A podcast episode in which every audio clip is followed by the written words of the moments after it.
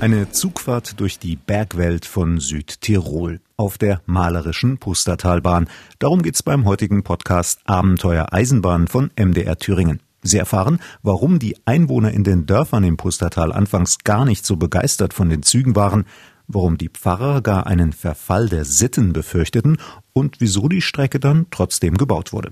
Außerdem hören Sie, wie sich die Pustertalbahn zu einer der modernsten Regionalbahnen in ganz Europa entwickelte und welche Zukunftspläne die Südtiroler Politiker hier noch so haben. Vorneweg ein ganz großes Dankeschön an Willi Reiner und Johanna Bampi. Ohne Ihre Hilfe wäre dieser Podcast nicht möglich gewesen. Mein Name ist Markus Wetterauer und ich begrüße Sie herzlich.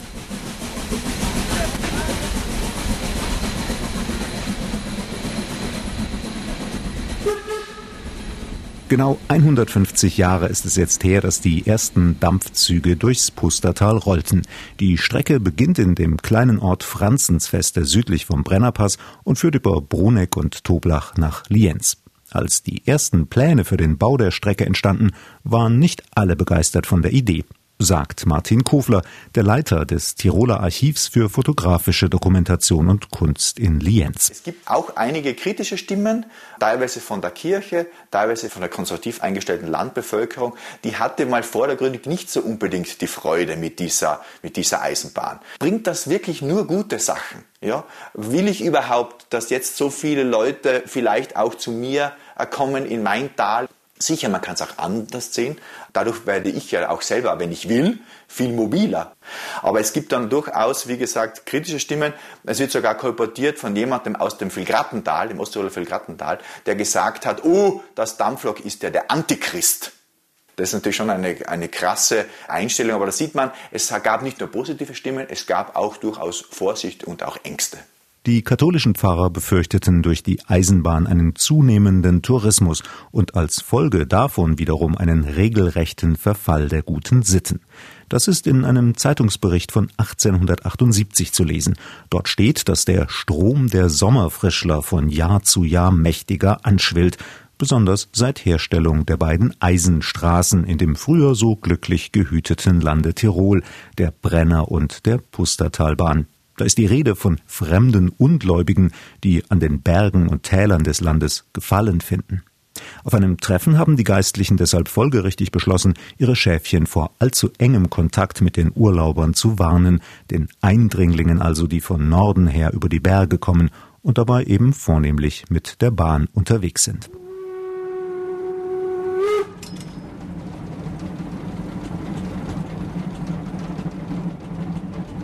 Schon in den 1850er Jahren reifte die Idee für den Bau einer Bahnstrecke von Wien aus durch den südlichen Teil des damaligen Österreichs. Einige Jahre später war es dann soweit und die Arbeiter rückten an. Die Bautrupps krempelten die Ärmel hoch und sorgten für eine Überraschung. Heute ziemlich unvorstellbar. Man hat 1869 den Spatenstich gemacht. Es war mal vordringlich ähm, geplant, dass man bis 1872 hinein baut aber man ist insgesamt sagenhafterweise, muss man sich vorstellen, zehn Monate schneller fertig geworden mit dieser Eisenbahnverbindung. Die übrigens, das ist ganz zentral, auf der einen Seite gab es ja schon die Südbahn herauf ähm, über Marburg bis Villach und auf der anderen Seite die Brennerbahn. Ja, also äh, Innsbruck über den Brenner bis Bozen. Und genau dieses Zwischenstück hat dann gefehlt. Von Villach nach Lienz bis Franzensfeste. Und vor allem das Militär hat hier sehr gedrängt, dass hier innerösterreichisch nach dem Verlust Venetiens die dortigen Bahnverbindungen waren weg, war zu Italien gekommen, dass man dieses Zwischenstück dementsprechend errichtet. Venetien war von Österreich an Italien gefallen. Tirol wäre damit nur über einen Riesenumweg über Salzburg erreichbar gewesen. Das wollten Politik und vor allem das Militär verhindern. Denn schnelle Truppentransporte mit der Eisenbahn waren damals wichtig. Deshalb drängten die Generäle darauf, die Pustertalbahn zu bauen, auch wenn das nicht ganz einfach und nicht ganz billig war, wie Martin Kofler vom Tiroler Archiv für fotografische Dokumentation und Kunst in Lienz erzählt. Also wenn man von der historischen Pustertalbahn spricht, dann geht es konkret um die Strecke äh, Lienz, Brunneck, Franzensfeste. 1871, also vor 150 Jahren, wurde ja die ganze Strecke damals eröffnet. Das heißt eigentlich eben von Villach über Lienz bis Franzensfeste. Es gibt diese sogenannte Kärntner Bahn herauf bis Lienz. Das war eine Bahn, die im, Tal gebaut wurde. Und die, sage ich mal, ähm, auch spannendere oder herausforderndere Trassenführung war die sogenannte Gebirgsbahn, dann eben von Lienz äh, bis Franzensfeste, hatte viele, viele Herausforderungen zu meistern. Die Streckenführung durch die Berge war anspruchsvoll. Tunnel, Brücken, Kurven. Man musste insgesamt fünf Tunnels bauen. Es gab 16 große Brücken zu errichten. Man denke nur, es gibt hier zum Beispiel von Lienz aus zunächst diese Steigung ähm, bis 1200 Meter Seehöhe nach Toblach. Es gibt dann natürlich auch viele dementsprechende Kurven. Man musste genau überlegen, äh, wo man die, die Trassenführung macht. Also man hat immer äh, mit den verschiedensten Grundbesitzern vor Ort in jeder Gemeinde entlang der Strecke reden müssen. Und nicht zuletzt auch deshalb wurde manche Streckenführung zum Beispiel weiter südlich vorbei an einem, einem Ort gemacht, also etwa auch in, in Siljan. Doblach ist da auch so ein Fall und nicht eigentlich in der Nähe des Ortes. Das meiste war damals Handarbeit, pure Plackerei.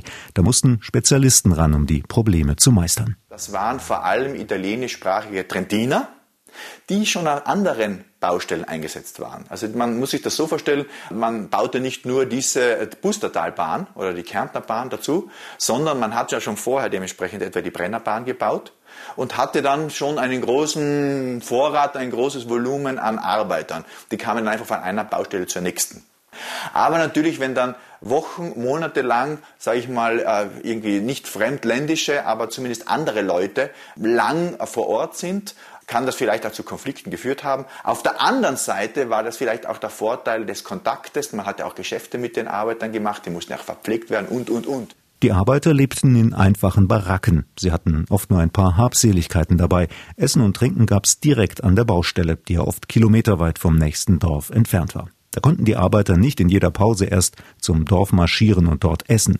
Deshalb gab es auf den meisten Baustellen beim Eisenbahnbau Verpflegung to go. Ein Wirt bekam eine Konzession und versorgte das Personal auf den Baustellen. Die Arbeiter versuchten jede Woche etwas vom Lohn zu sparen, um es an ihre Familie nach Hause zu schicken. Als die Pustertalbahn fertig war, hieß es für sie weiter zum Bau der nächsten Strecke. Die Züge machten den Transport durchs Pustertal einfacher. Wo vorher lange Fußmärsche durch die Berge nötig waren und Güter mühevoll mit Karren befördert wurden, ging es jetzt einfacher und billiger. Der Güterverkehr ist ja teilweise geradezu explodiert. Also Holz und Kohle und Vieh konnte nun viel, viel schneller hin und her transportiert werden. Also das ist vor allem auch bis zum Ersten Weltkrieg ähm, alles rasant nach oben gegangen. Sie hören Abenteuer Eisenbahn, einen Podcast von MDR Thüringen. Heute geht's durch die Südtiroler Bergwelt auf der Pustertalbahn. Dort fahren seit genau 150 Jahren Züge. Die Züge brachten auch die Touristen. Die hochgelegenen Orte rund ums Pustertal entwickelten sich zu Hochburgen des Fremdenverkehrs. Toblach, Prags und Sexten zum Beispiel. Wer in der High Society von Wien etwas auf sich hielt, kam hierher in die Sommerfrische oder zum Skifahren im Winter. Heute noch gibt es überall Spuren davon zu entdecken.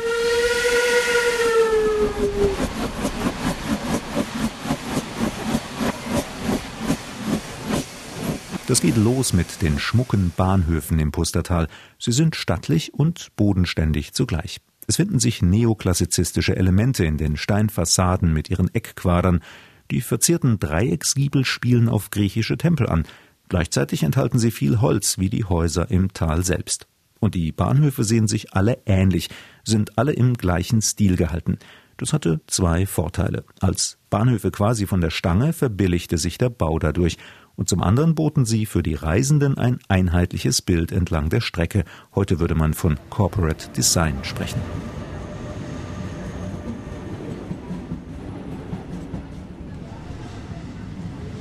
Besonders Schmuck ist der Bahnhof von Toblach, der etwas südlich vom Ort liegt. Der Wartesaal ist wunderschön hergerichtet. Es lohnt sich hier ein bisschen zu bleiben und die Jugendstilelemente auf sich wirken zu lassen. Tritt man aus dem Bahnhof heraus, fällt der Blick auf ein stattliches Gebäude, das ehemalige Grand Hotel von Toblach. Die Reisenden brauchten also nur ein paar Schritte vom Bahnsteig durch einen Park zu machen und waren da. Drei Stockwerke groß, elegante rotbraune Fassade, Giebel mit Holz, grüne Fensterläden, und dahinter hohe Tannen und die Gipfel der Dolomiten. Den Glanz der Grand Hotel-Ära kann man heute sogar für kleines Geld erleben. In dem Gebäude ist nämlich die Jugendherberge untergebracht.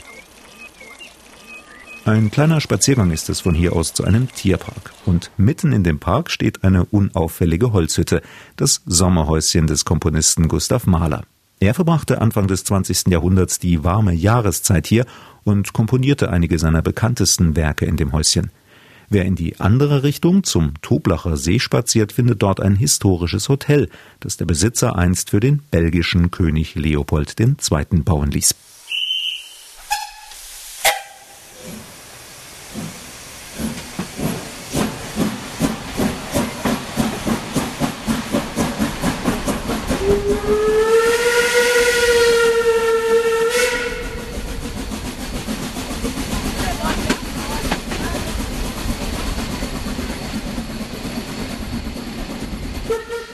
Früher zweigte von Toblach die Dolomitenbahn ab, durch die Berge nach Cortina d'Ampezzo und weiter nach Calalzo. 1920 nahm sie den Betrieb auf, spielte bei den Olympischen Winterspielen 1956 in Cortina nochmal eine wichtige Rolle, wurde Anfang der 60er Jahre dann aber stillgelegt. Heute fahren Busse auf der Strecke nach Cortina und sie sind eine bequeme Möglichkeit, die spektakuläre Bergwelt der Dolomiten zu entdecken. Wer die frühe Zeit der Pustertalbahn mit ihren Dampflokomotiven erleben möchte, sollte das Museum der Eisenbahnfreunde Lienz besuchen. Es ist im alten Heizhaus der Bahnstrecke untergebracht, wie der Vereinsvorsitzende Karl Notdurfter erzählt. Man muss sich vorstellen, dieses Heizhaus wurde auf der Strecke von Franzensfeste nach Marburg und natürlich umgekehrt von Dampflokomotiven befahren. Diese Dampflokomotiven kann man nicht einfach aus- und einschalten. Eine kalte Lokomotive braucht zehn Stunden, bis sie reisefähig ist. Und von Marburg bis nach Lienz ist die Strecke relativ eben. Ab Lienz hinauf bis Doblach, der höchste Punkt der Pustertalstrecke, ist eine Steigung von 25 Promille zu verzeichnen. Dies bedingt, dass man mehrere Lokomotiven braucht, mehr Energie, um den Zug bergwärts zu befördern, mehr Lokomotivführer, mehr Heizer, mehr Personal. Und das alles muss irgendwo gesammelt sein, weil in den Betriebszeiten, wo die Lokomotive steht, muss sie auch weiter geheizt werden, allerdings nicht so stark wie im Betrieb, weil ja hier keine Energie abgegeben wird. Und diese Dinge passieren im Heizhaus. Die Eisenbahnfreunde bieten immer wieder Sonderfahrten mit historischen Zügen an und zeigen in ihrem Museum seit 2014 viele alte Fotografien, Pläne, Signale, Güterwaggons, Personenwagen, Postwagen, Speisewagen, Diesel- und Elektroloks und natürlich Dampflokomotiven. Hinter mir steht eine Dampflokomotive der Bauerei 52, die während des Zweiten Weltkrieges gebaut wurde. Die Pustertalbahn hat natürlich eine Mordsfreude gehabt mit einer solchen leistungsstarken Maschine, weil hier wurden gewaltige Transportmengen erreicht. Diese Maschine wiegt voll aufgerüstet 146,6 Tonnen ohne Zugpersonal. Eine weitere Besonderheit gab es ab 1946 im Pustertal. Damals fuhren die ersten Korridorzüge. Sie starteten im österreichischen Osttirol, fuhren ohne anzuhalten durchs italienische Pustertal und dann wieder nach Österreich nach Innsbruck, erklärt Karl Notdurfter von den Eisenbahnfreunden Lienz. Der Korridorzug ist eine Einrichtung, die es nach dem Zweiten Weltkrieg gegeben hat, damit die braven Osttiroler ihre Landeshauptstadt Innsbruck auch besuchen können, ohne einen Reisepass zu benutzen. Ansonsten hätte man ja fahren müssen nach Spital und über den Dauern, nach Schwarzach, dann nach Wörgl und nach Innsbruck. Und da geht es sich nicht aus, dass man an einem Tag hin und zurück fährt. Daher ist ein Korridorzug gefahren, zunächst mit Triebwegen, später dann auch mit Diesellokomotiven. Und da waren die Waggons im italienischen Bereich der Strecke abgesperrt. Zwei Karabiniere sind mitgefahren und haben geschaut, dass niemand aus- und einsteigt. Das ist natürlich heute alles Geschichte und die Pustertalstrecke ist frei befahrbar. Die Europäische Union machte es möglich. Ohne Pass- und Zollkontrollen kommen die Reisenden nun schon seit Jahren problemlos von Südtirol mit der Pustertalbahn nach Österreich und andersherum. Höchstens in Sachen Bahnstrom gibt es noch eine Grenze, von der die Reisenden aber nichts merken. Von 1985 bis 1989 haben Italien und Österreich die Strecke elektrifiziert. Auf italienischer Seite fließt in den Leitungen über den Gleisen Strom mit 3000 Volt Gleichspannung, wie in Italien üblich. Auf der österreichischen Seite sind es dann 15.000 Volt Wechselspannung, wie in den mitteleuropäischen Ländern. Im Bahnhof von Innichen wechselt die Spannung. Seit ein paar Jahren sind im Pustertal moderne Triebzüge unterwegs, die beide Stromarten gut vertragen, und deshalb merken die Reisenden nichts.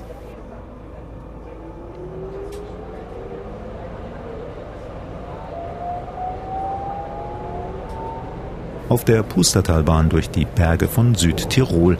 Sie hören den Podcast Abenteuereisenbahn von MDR Thüringen.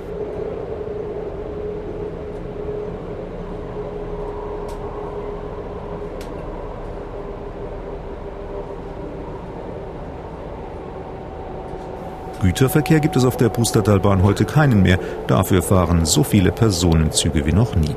Alle 30 Minuten verbindet einer der Triebzüge Franzensfeste mit Bruneck und Enichen. Einige fahren weiter bis Lienz, andere von Franzensfeste bis zum Brenner hoch und dann nach Innsbruck hinunter oder nach Süden, nach Bozen.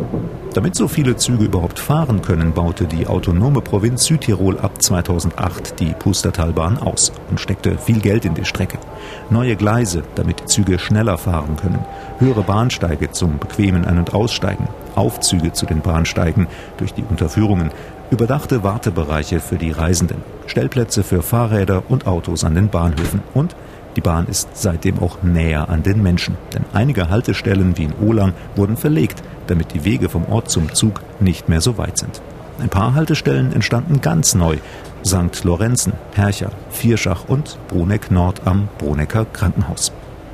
Wir sind alle ganz froh hier in der Umgebung, dass der hier haltet, den Ort, weil das Krankenhaus ist. Und noch zudem, äh, ich wohne ja ganz in der Nähe, nachher ist es überhaupt für mich ganz praktisch. Ich bin seit Oktober 2020 Pendler und zwar pendel ich von St. Lorenzen nach Bozen Süd. Ich arbeite am Neutechpark und das ist eigentlich eine ziemlich große Distanz. Das sind, glaube ich, 75 Kilometer. Und ich starte zum Beispiel in der Früh bereits um 6. Und da gibt es einen Direktzug von St. Lorenzen bis Bozen. Das heißt, ich muss gar nicht umsteigen, sogar bis Bozen Süd. Und der Vorteil, der große Vorteil für mich ist einfach, dass ich im Zug arbeiten kann. Das heißt, wenn man sich so legt, dass gewisse Sachen, die man lesen muss, die man, ähm, die, wo man teilweise auf E-Mails antworten muss, wenn man sich die auf den Zug lässt, dann kann ich in der Früh schon eine Stunde, eineinhalb Stunden im Zug arbeiten, komme dann im Büro an und dann eigentlich dann schon eineinhalb Stunden im Idealfall gearbeitet. Und so ist dann auch möglich, ähm, von St. Lorenzen aus nach Bozen zu pendeln. Der Zug ist sauber, man hat Platz und das ist einfach angenehm. Sì, sono puntuali, puliti. Wenn man sich ein bisschen hinstellt auf die, so, aufs System, wie es funktioniert, dann funktioniert das eigentlich recht gut. Na, das ist wirklich, das Bustertandel ist super. Dass die Pustertalbahn gut ankommt, zeigen auch die Zahlen. 2011 stiegen dreimal mehr Reisende in die Züge als 2006 vor dem Ausbau.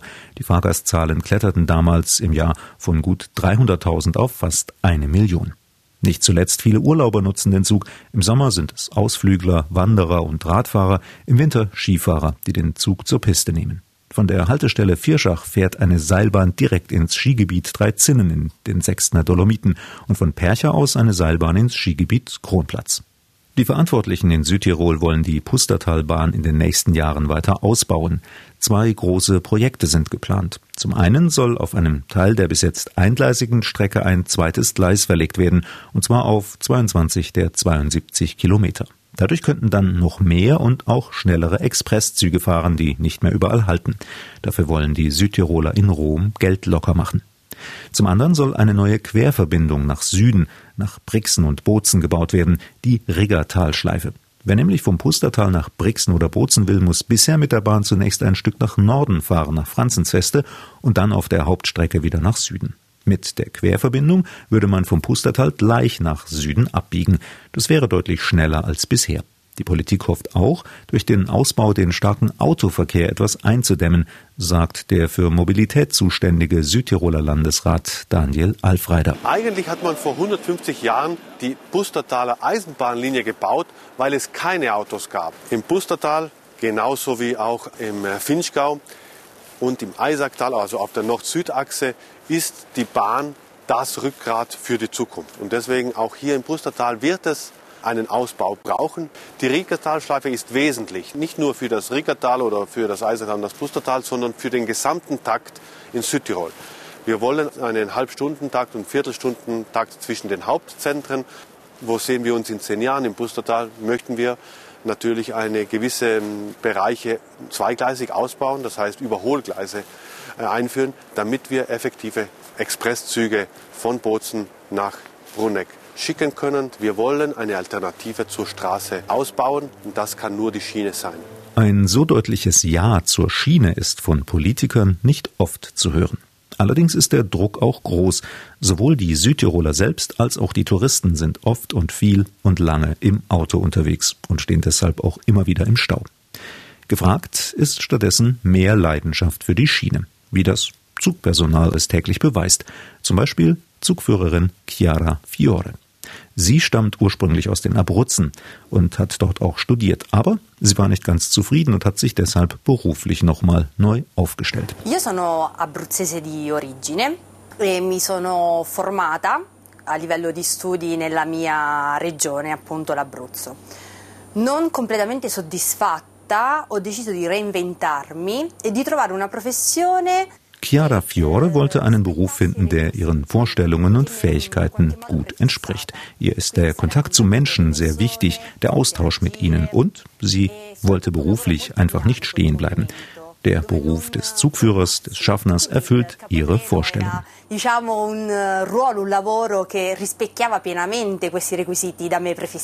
Ganz vorne in den Triebwagen der Pustertalbahn sitzt ihr Kollege Marco Palmas.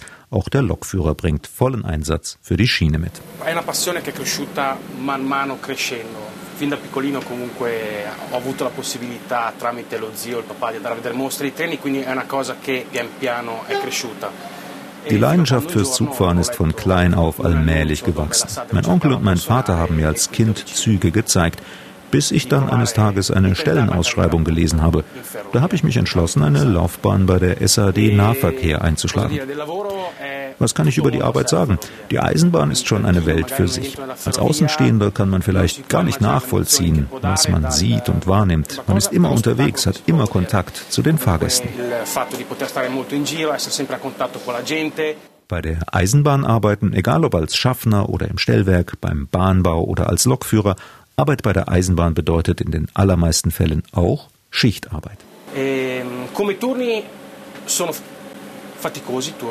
senso die Schichtarbeit ist ohne Frage anstrengend und man muss sein Leben schon darauf einstellen. Aber die Arbeit gibt einem umgekehrt auch etwas.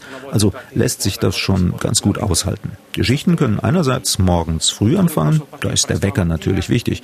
Dafür hat man dann auch zeitiger frei und kann den restlichen Tag noch genießen. Oder es geht andererseits am Nachmittag erst los bis in den Abend hinein. Doch ganz egal, wie anstrengend die Schichtarbeit manchmal auch ist, eine Sache möchte Lokführer Marco Palmas nicht vermissen: das Lächeln der Kinder, wenn sie ihn in den Bahnhof einfahren sehen. Das versüßt ihm den Tag. In stazione, che ti salutano e poterli salutare a tua volta e comunque strappargli un sorriso. Quindi per me sono queste le emozioni principali e che mi riempiono proprio di più la giornata. Zum Schluss unseres Podcasts noch zwei Tipps für Sie. Wenn Sie mehr über die Pustertalbahn erfahren wollen, dann empfehle ich Ihnen die Dokumentation Die Pustertalbahn 150 Jahre Geschichte in Bewegung von Willi Reiner von Sora Film Brixen. Der Film entstand im Auftrag des italienischen Fernsehens RAI. Konzept und Text sind von Johanna Bampi und Sie finden den Film in der Mediathek von RAI Südtirol. Und Tipp Nummer zwei, wenn Sie das nächste Mal in Südtirol Urlaub machen, dann fahren Sie doch einfach mit dem Zug. Hin kommen Sie schnell und alle zwei Stunden mit Eurocity-Zügen von München über den Brenner und in Südtirol selbst gibt's ein super ausgebautes Bahn- und Busnetz. Sie kommen damit in alle Ecken und Winkel. Busse und Züge fahren alle 30 bis 60 Minuten. Und als Fahrkarte empfehle ich Ihnen die Wochenkarten oder die Drei-Tageskarten für ganz Südtirol. Die kosten nur ein paar Euro. Herzlichen Dank für Ihr Interesse an unserem Podcast Abenteuer Eisenbahn von MDR Thüringen. Wenn Sie mir schreiben wollen, dann freue ich mich über Post von Ihnen an abenteuer-eisenbahn.mdr.de. Bis zum nächsten Mal sage ich Tschüss, Ihr Markus Wetterauer.